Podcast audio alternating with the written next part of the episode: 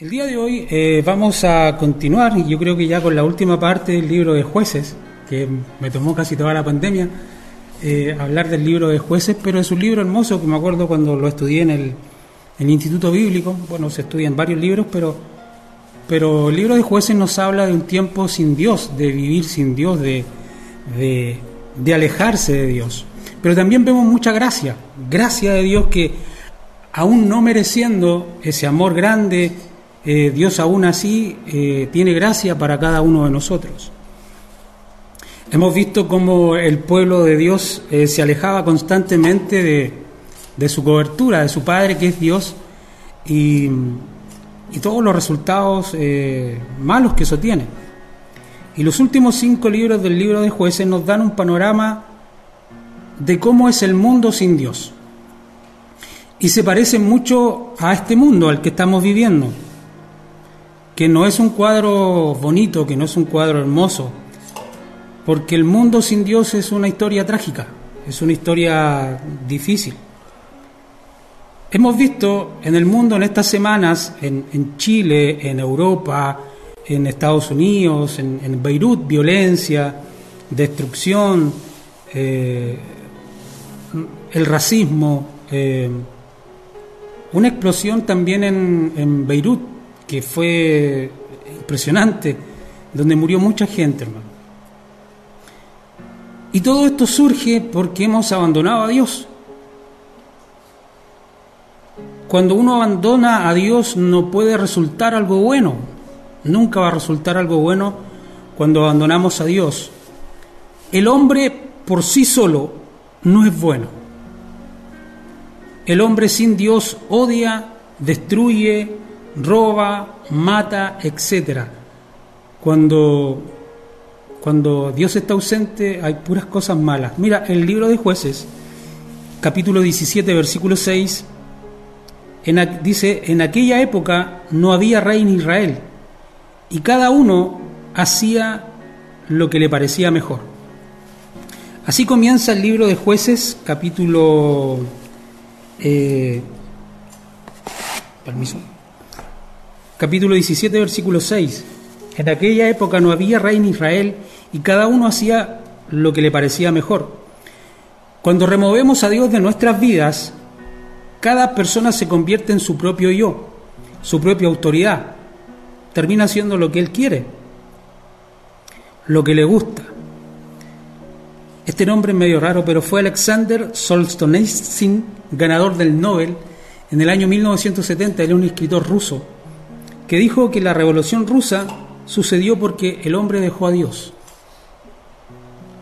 La revolución rusa fue uno de los, eh, no sé si llamarlos gobiernos o, gobiernos autoritarios, que, donde murió mucha gente. Cuando nos olvidamos de Dios y removemos a Dios de nuestra familia, de la casa, de la iglesia, eh, la educación, nuestra vida va a ir de mal en peor. Acá el capítulo 17, mira, estas historias son trágicas, las que les voy a contar. Eh, no sé si es para el Día del Niño, quizás no lo pensé, pero tenía que terminar esto. Eh, pero lo hemos visto en televisión capítulo 17 encontramos a un Dios que hasta el día de hoy existe, que es el Dios del dinero. Y esta es una historia que parece insignificante, que está en la Biblia y que mucha gente la pasa por alto. En el capítulo 17 inicia con un joven llamado Micaía, que le roba a su propia madre 1100 monedas de plata. Le robó a su propia madre. Este era malo, más malo que pegarle a la mamá, dicen algunos. Pero este le robó a la mamá 1100 monedas de plata y la madre, no sabiendo quién robó esto, pronuncia una maldición sobre el ladrón. Y el hijo se asusta. Entonces confiesa su delito y le devuelve el dinero a la madre. Y la madre funde y hace un ídolo. Hace un ídolo. Y comienzan a adorar aquella estatua con el dinero que fue robado.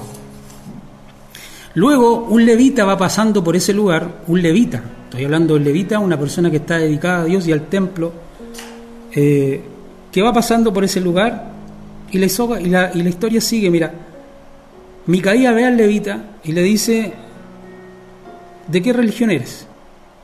Él, como no era un levita consagrado, dijo de cualquiera. Y Micaías le dijo, sé mi sacerdote, yo te pago.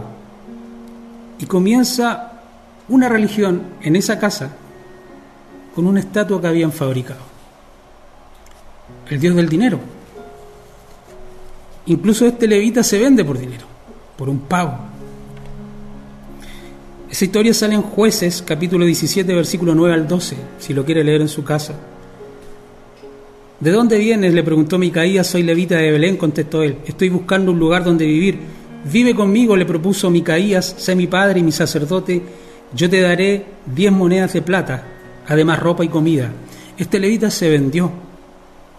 Este hombre que debía estar apartado para Dios servir al Dios de Israel, se vendió por dinero, aceptando ser sacerdote en una casa con ídolos. Y esta historia no termina ahí. Pasa el tiempo y la tribu de Dan, que todavía anda buscando un lugar donde establecerse, después de 300 años, hermano, más de 300 años, llegando a la tierra prometida, pero eso es otra predicación. La tierra, la, la tribu de Dan está dando vueltas, y bueno, se dan cuenta que en esta casa hay un sacerdote. Y le dicen, hey, em, ¿qué tanto te pagan ahí? Tanto, dijo él, nosotros te pagamos más. Porque es mejor ser sacerdote de una tribu, de un clan, que ser sacerdote de una casa. ¿Y qué es lo que hace este joven? Se vendió, se fue, aceptó la oferta y se fue con esta tribu. Versículo 19 al 20, el capítulo 18 dice, dice eso. Ellos le respondieron en silencio, no digas una sola palabra. Ven con nosotros y serás nuestro padre y sacerdote. ¿No crees que es mejor ser sacerdote de toda una tribu y de un clan de Israel que de la familia de un solo hombre? El sacerdote se alegró, tomó el efod, los dioses domésticos, los que habían fabricado, la imagen tallada, el ídolo, y se fue con esa gente. Vendió su alma por dinero el joven sacerdote se vendió por dinero y la pregunta viene para nosotros. Yo sé que muchos me van a decir que no. Yo sé que muchos me van a decir que no. Pero ¿cuántos nosotros hemos hecho lo mismo con el dinero o con cosas terrenales a las cuales hemos hecho un ídolo, un Dios? Porque es fácil acusar a esta levita, pero nosotros muchas veces hemos hecho lo mismo. Repito, yo sé que muchos dirán, no, yo no, yo no caigo en eso. A ver, ¿cuántos de nosotros haríamos algo para obtener una cosa que nunca haríamos por Dios? Creo que ninguno estaría dispuesto a hacer una fila interminable de una o dos horas por entrar a la iglesia muchos se incomodarían, dirían, no, qué mal servicio. Pero si estás dispuesto a hacer colas en otros lados, en un banco, en una financiera, en tiendas comerciales, yo sé que muchos me van a decir, es que no es lo mismo. Y yo les pregunto, ¿en serio no es lo mismo? ¿Cuánto es nuestra necesidad de Dios? ¿Dónde ponemos nuestra necesidad por Dios en nuestra vida? Porque es fácil eh, decir, no, yo, yo al Dios yo soy muy generoso. Pero resulta que a Dios lo tenemos en, última opción. Mucha gente, incluso estos fines de semana, en tiempos de, de cuidado, eh, como que la gente se olvida y no vamos a lo comercial, vamos a comprar, vamos... En fin, creo que repito, jamás gente se vio con tanto dinero de una sola vez. Y, el consumismo está. Pero comparémoslos con Dios. ¿Estás dispuesto a hacer una fila por entrar a una iglesia? Estamos, el tiempo de pandemia, si bien no, nos restringe, nos tiene bien cómodos también escuchando palabras y mucha palabra a través de las, de las redes sociales y de las iglesias que transmiten sus servicios. Eh, pero va a llegar el tiempo en que vamos a tener que ser los mismos y predicar mucho más fuerte. Porque todo este tiempo tiene que significar ganancia en Dios, no en otras cosas. ¿Cuántos de nosotros por algo material hacemos cosas que por Dios no hacemos? Mira, estadísticas dicen que el sueldo promedio de un chileno, la deuda lo duplica. O sea, puede ganar cierta cantidad de dinero, pero tu deuda es el doble o el triple de tu sueldo. Que las cosas materiales no se conviertan en un ídolo, en nuestro Dios. Toda la tribu de Israel se entrega a la idolatría por simplemente tener un sacerdote e inventaron una religión, un dios del dinero, con, este, con esta historia tan insignificante que les dije al principio, de un niño que le roba a su mamá. Y la pregunta es, ¿dónde está nuestro corazón? ¿A quién estamos adorando nosotros? Eso pasa cuando, cuando la humanidad se aleja de Dios. Buscamos eh, protección y satisfacer nuestras necesidades en otras cosas. También existe la perversión. Y esta historia que les voy a leer se parece mucho a la realidad, hermano. Uno dice, ah, eso salió en la Biblia hace tanto tiempo que primitivo. No, sigue sucediendo el día de hoy. Sigue el libro de jueces y ahora les voy a hablar del Dios de la perversión. Y encontramos a otro levita, fíjense, otro levita, pervertido, otro levita que debe dedicarse a Dios, hermano. Pero usted esta historia, yo la, la voy a leer, hermano, pero creo que la entienda con el corazón porque es fuerte. Jueces capítulo 9, capítulo 19, versículo 1 al 3 dice, en la época que no había rey en Israel, un levita que vivía en una zona remota de la región de la montaña de Efraín tomó como concubina a una mujer de Belén de Judá. Concubina es como una esposa sin derecho a herencia, es como tener un objeto. Eso significaba tener una concubina.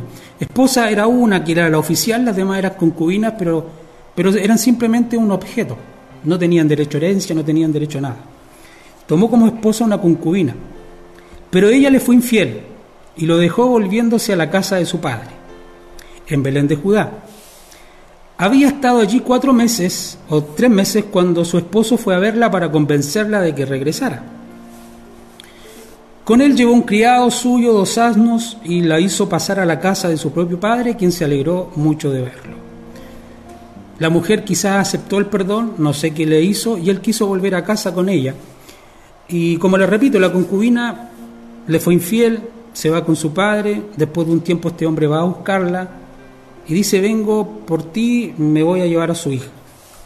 No vivían en el, en el mismo pueblo, obviamente tenían que, eran viajes de uno o dos días de distancia, y en ese tiempo no había hoteles, y cuando tú ibas de un lugar a otro y la noche te tocaba en un lugar, se llegaba al centro del pueblo, o sea, a la plaza de, armas. Y como no había hospedaje, normalmente se quedaban a dormir en la plaza.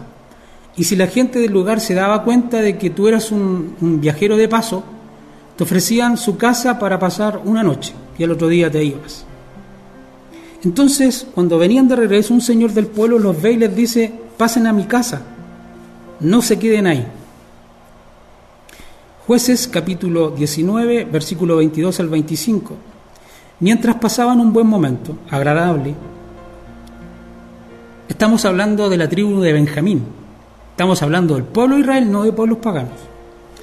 Mientras pasaban un momento agradable, algunos hombres perversos de la ciudad rodearon la casa. Golpeando la puerta, le gritaban al anciano, dueño de la casa, saca al hombre que llegó a tu casa. Queremos tener relaciones sexuales con él. Repito, lo voy a leer de nuevo. Saca al hombre que llegó a tu casa. Queremos tener relaciones sexuales con él. No estoy hablando de las minorías sexuales. Estoy hablando del pueblo de Israel. Porque a nosotros nos encanta juzgar. Y meternos con, con las cosas de otra gente que piensa en otras cosas. Estoy hablando del pueblo de Israel. No hablamos de paganos, de, los filisteos, estamos hablando de la tribu de Benjamín. Quieren violar a este hombre que va de pasada. Fíjense el nivel de perversidad en que ha caído el pueblo de Israel por abandonar a Dios. Miren lo que dijo el anfitrión, porque parece bonito, parece un buen anfitrión, pero... Versículo 23, el dueño de la casa salió y les dijo, no hermanos, no sean tan viles, pues este hombre es mi huésped, no cometan tal infamia. Versículo 14, llega a ser increíble, hermano, dice, miren, aquí está mi hija, que todavía es virgen, y la concubina de este hombre, la esposa. Las voy a sacar ahora para que abusen y hagan con ella lo bien que les parezca.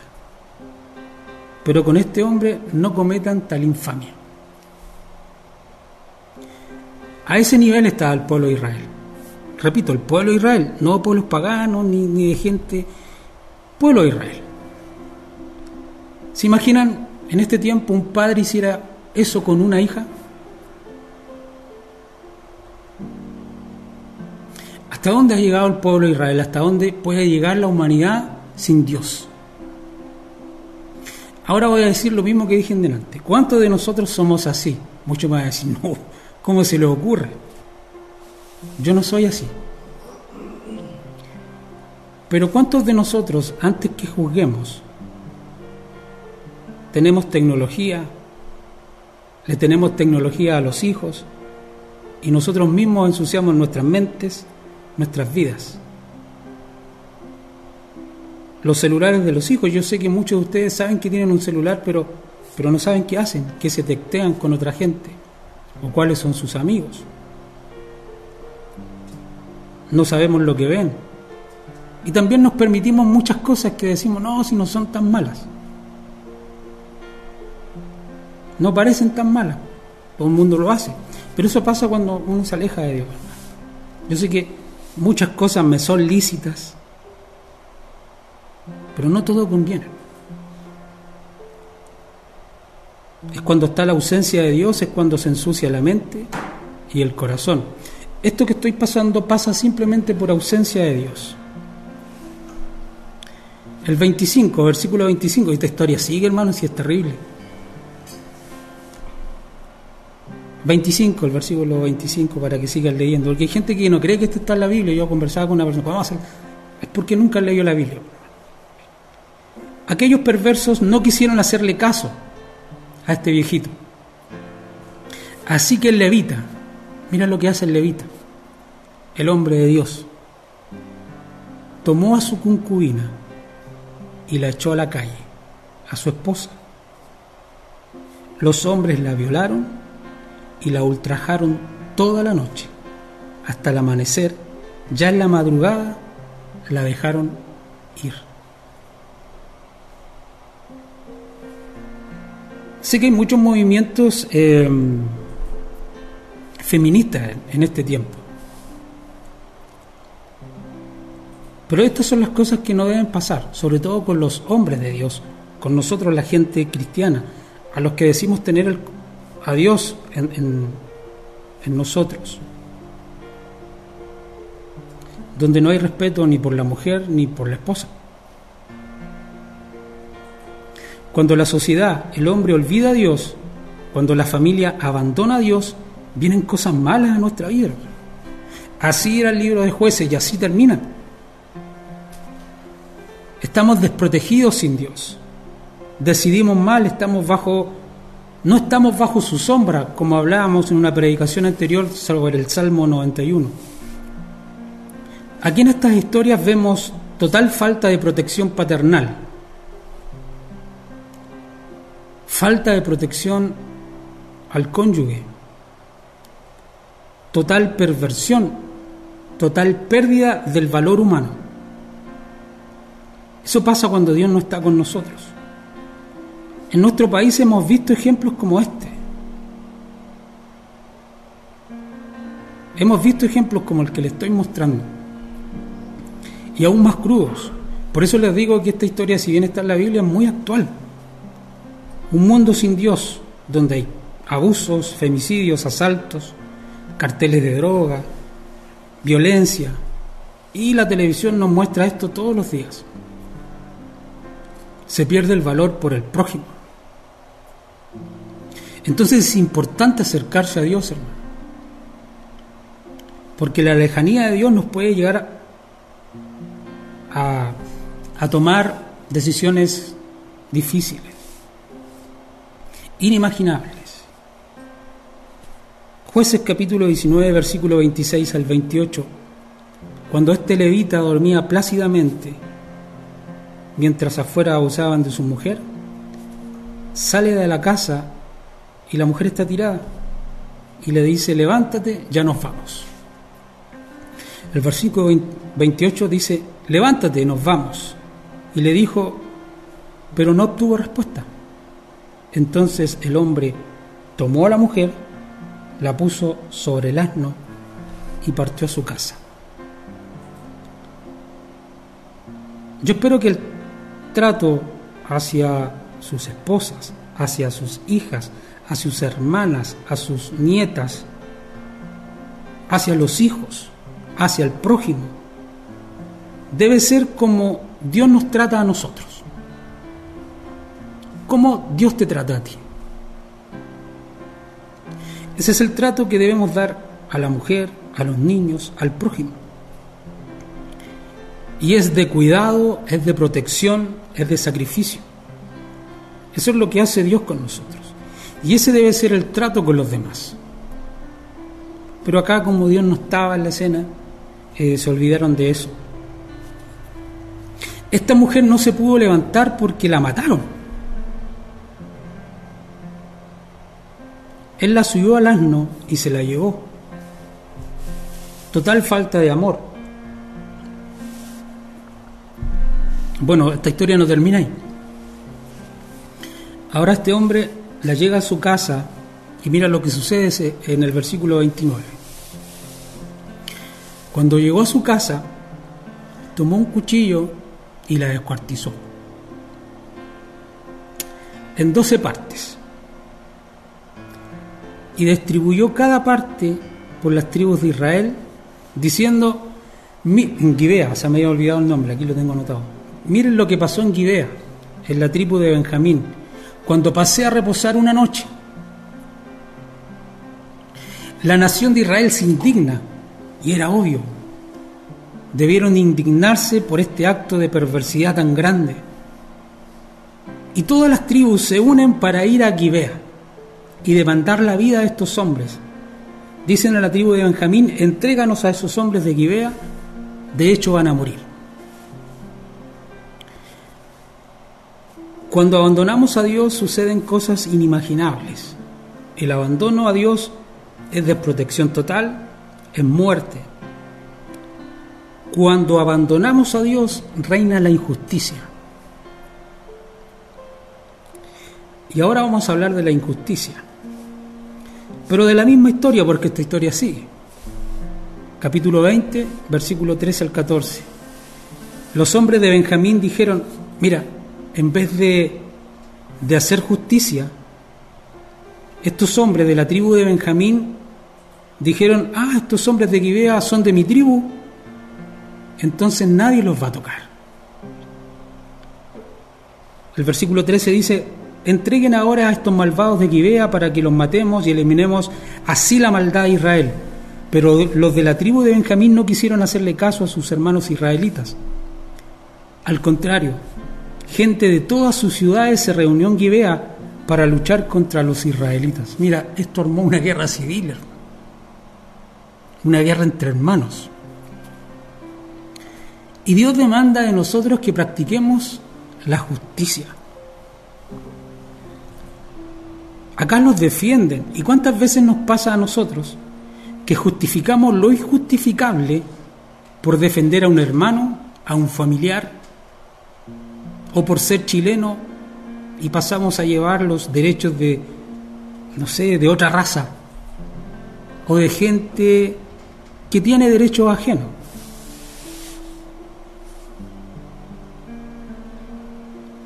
hay que defenderlo porque, pucha, porque, porque somos amigos. Hay que defenderlo porque es mi hijo.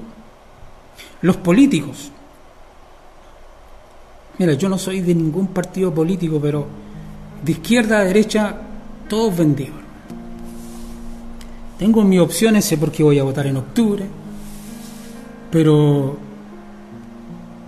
pero se equivoca alguien de, de izquierda y todos los de izquierda lo defienden. Se equivoca alguien de derecha y todos los de derecha lo defienden, pero critican al bando contrario cuando alguien se equivoca del otro lado. Y son los mismos que nos hablan de justicia, y son los mismos que hablan y nos hacen nuestras leyes. Esto no es resentimiento, esto es injusticia. Pillan con droga al hijo de una familia pobre, es cárcel.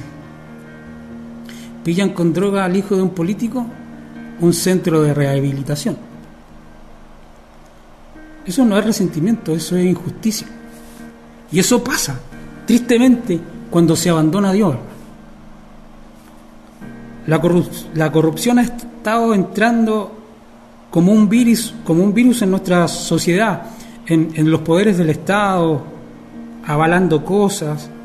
La misma iglesia, hermano. El pueblo de Israel se corrompió por falta de Dios. Y volviendo a la palabra, debemos volver a Dios, a nuestra familia, a nuestra casa, para que cosas como estas no sucedan. Miqueas capítulo 6 versículo 8 dice algo bonito, poderoso para cada uno de nosotros. Miqueas 6 8 anótelo, dice, "Ya se ya se te ha declarado lo que es bueno." A ti, a todos ustedes, a mi vida, ya se ha declarado lo que es bueno. Ya se te ha dicho lo que de ti espera el Señor. Siempre se te ha dicho lo que de ti espera el Señor. Uno, practicar la justicia. Dos, amar la misericordia. Y tres, humillarte ante Dios. Eso se te ha declarado y eso es lo que espera Dios de ti. Practicar la justicia, amar la misericordia y humillarte ante Dios. Si tú y yo hacemos eso, Él traerá bendición a nuestra vida, traerá bendición a nuestra familia, a nuestra iglesia, a nuestra nación. Tenemos que poner la justicia antes que nuestra familia, aunque ellos se equivoquen, antes que nuestra raza, antes que nuestro credo, antes que nuestro partido político. La justicia, hermano.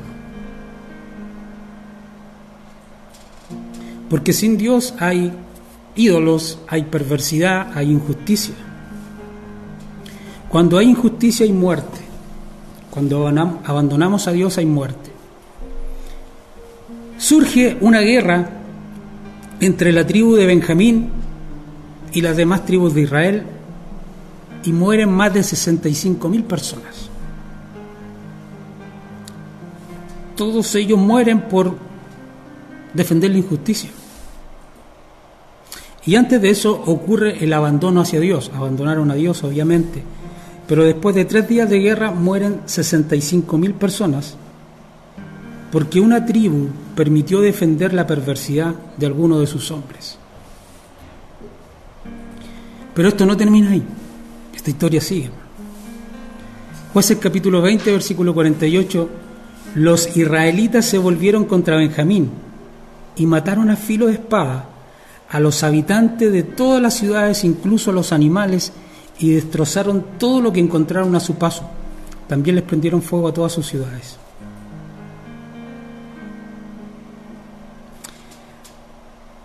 Ciudades enteras fueron destruidas y casi es exterminada la tribu de Israel en ese tiempo. Esto porque habían abandonado a Dios. Solo porque algunos hombres y familias lograron escapar, la tribu de Benjamín pudo florecer en un tiempo más adelante. Pero cuando hay ausencia de Dios, aumentan los abortos, aumentan los femicidios, aumentan la violencia, aumentan los suicidios. Hemos visto como mucha gente toma esta opción y ya es una opción. Él quiso hacerlo, lo eligió. Porque hemos sacado a Dios de, la sociedad, de nuestra vida, de la educación, de la cultura, y las consecuencias de eso son muerte. Es un mundo con falta de paz y de amor, donde no se respeta la opinión del otro.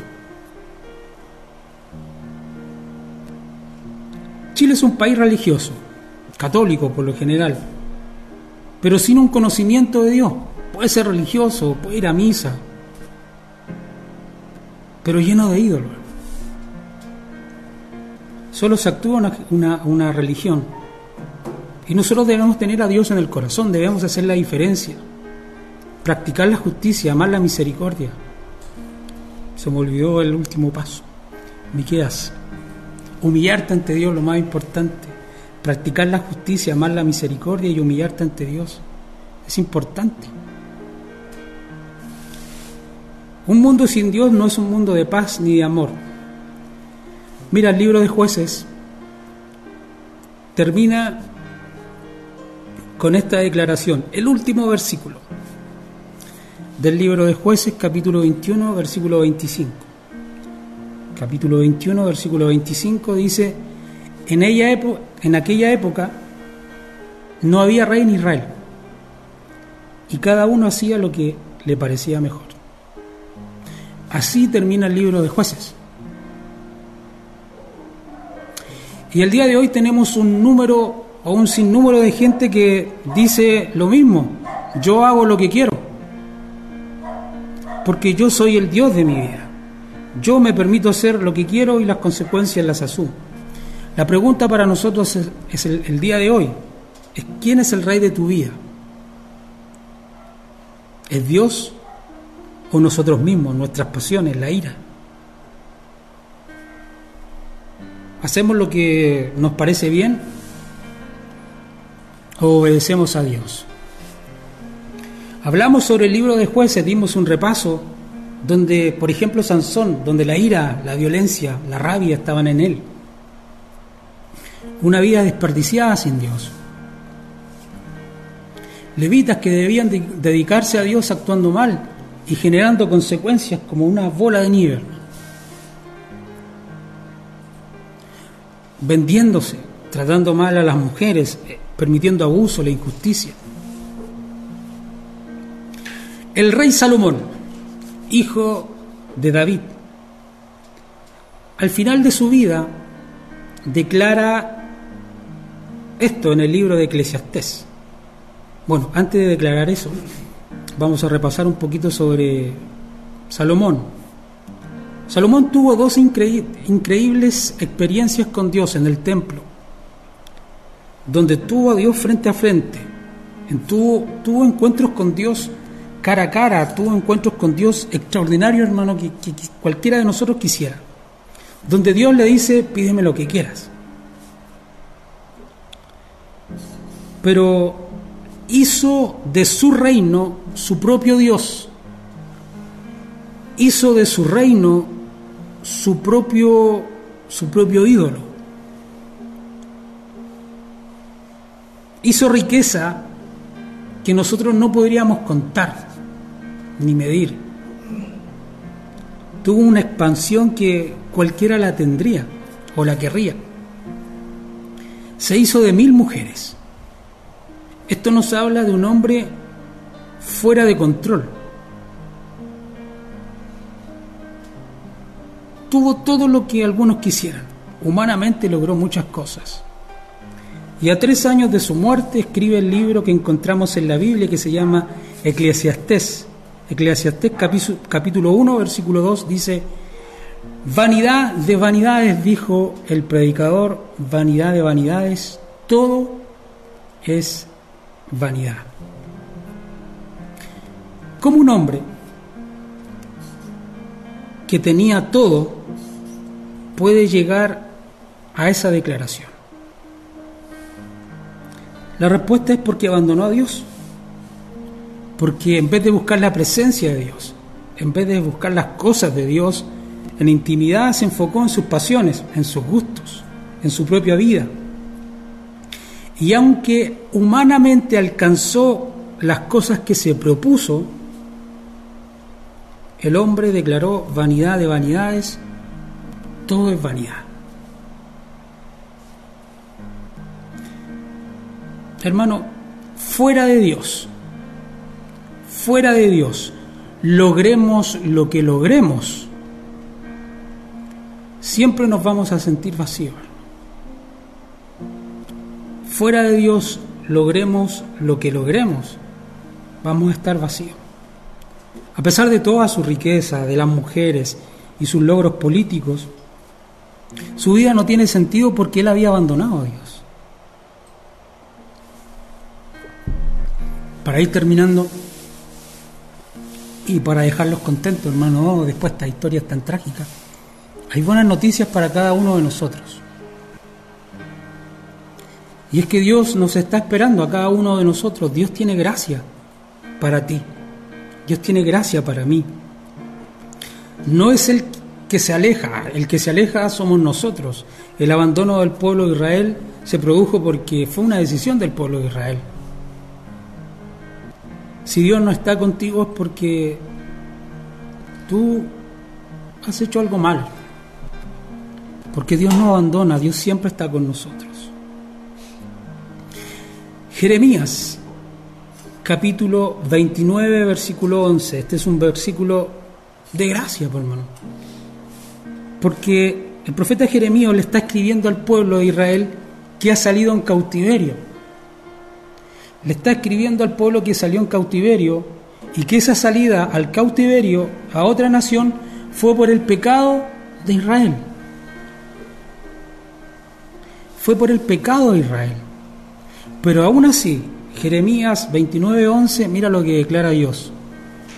Porque yo sé muy bien los planes que tengo para ustedes, afirma el Señor.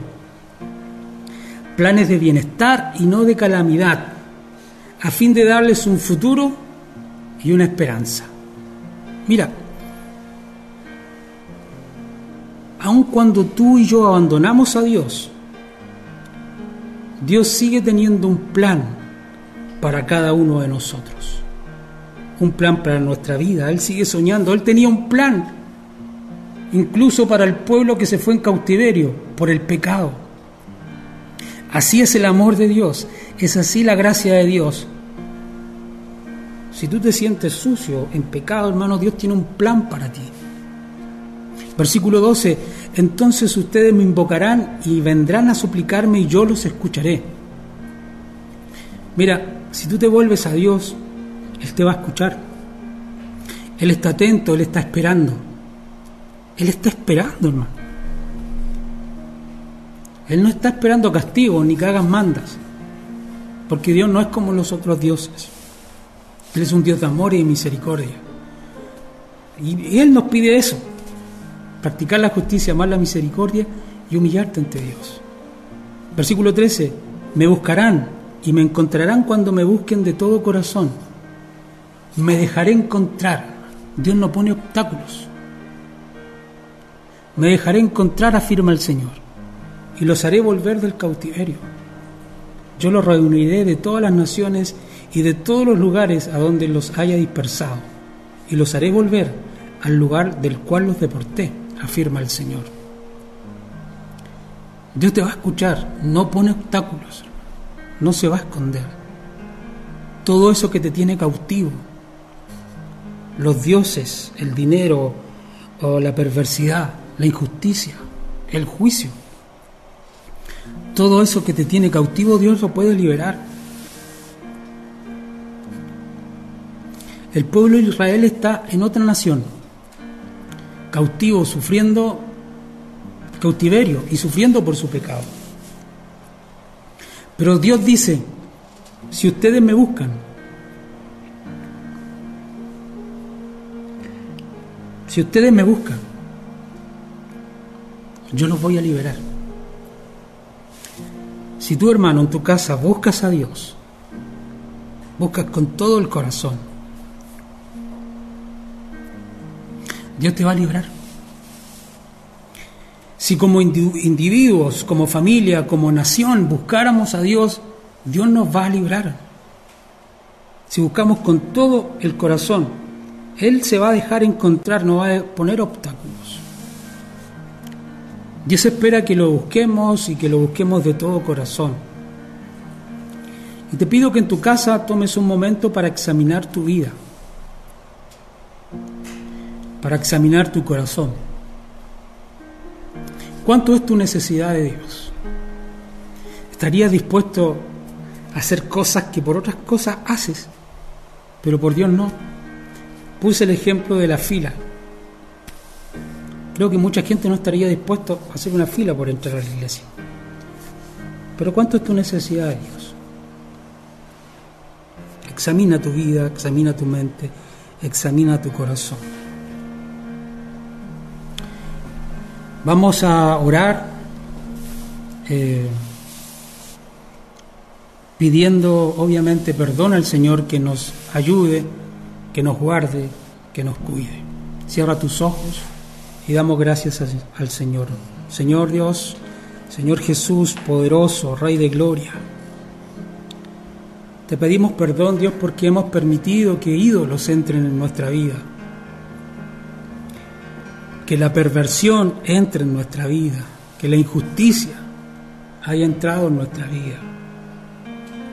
Te reconocemos a ti como como el único rey, salvador, rey de todo, como rey del universo, el dueño de mi corazón, Dios. Hemos intentado tener el control de las cosas, de nuestras vidas.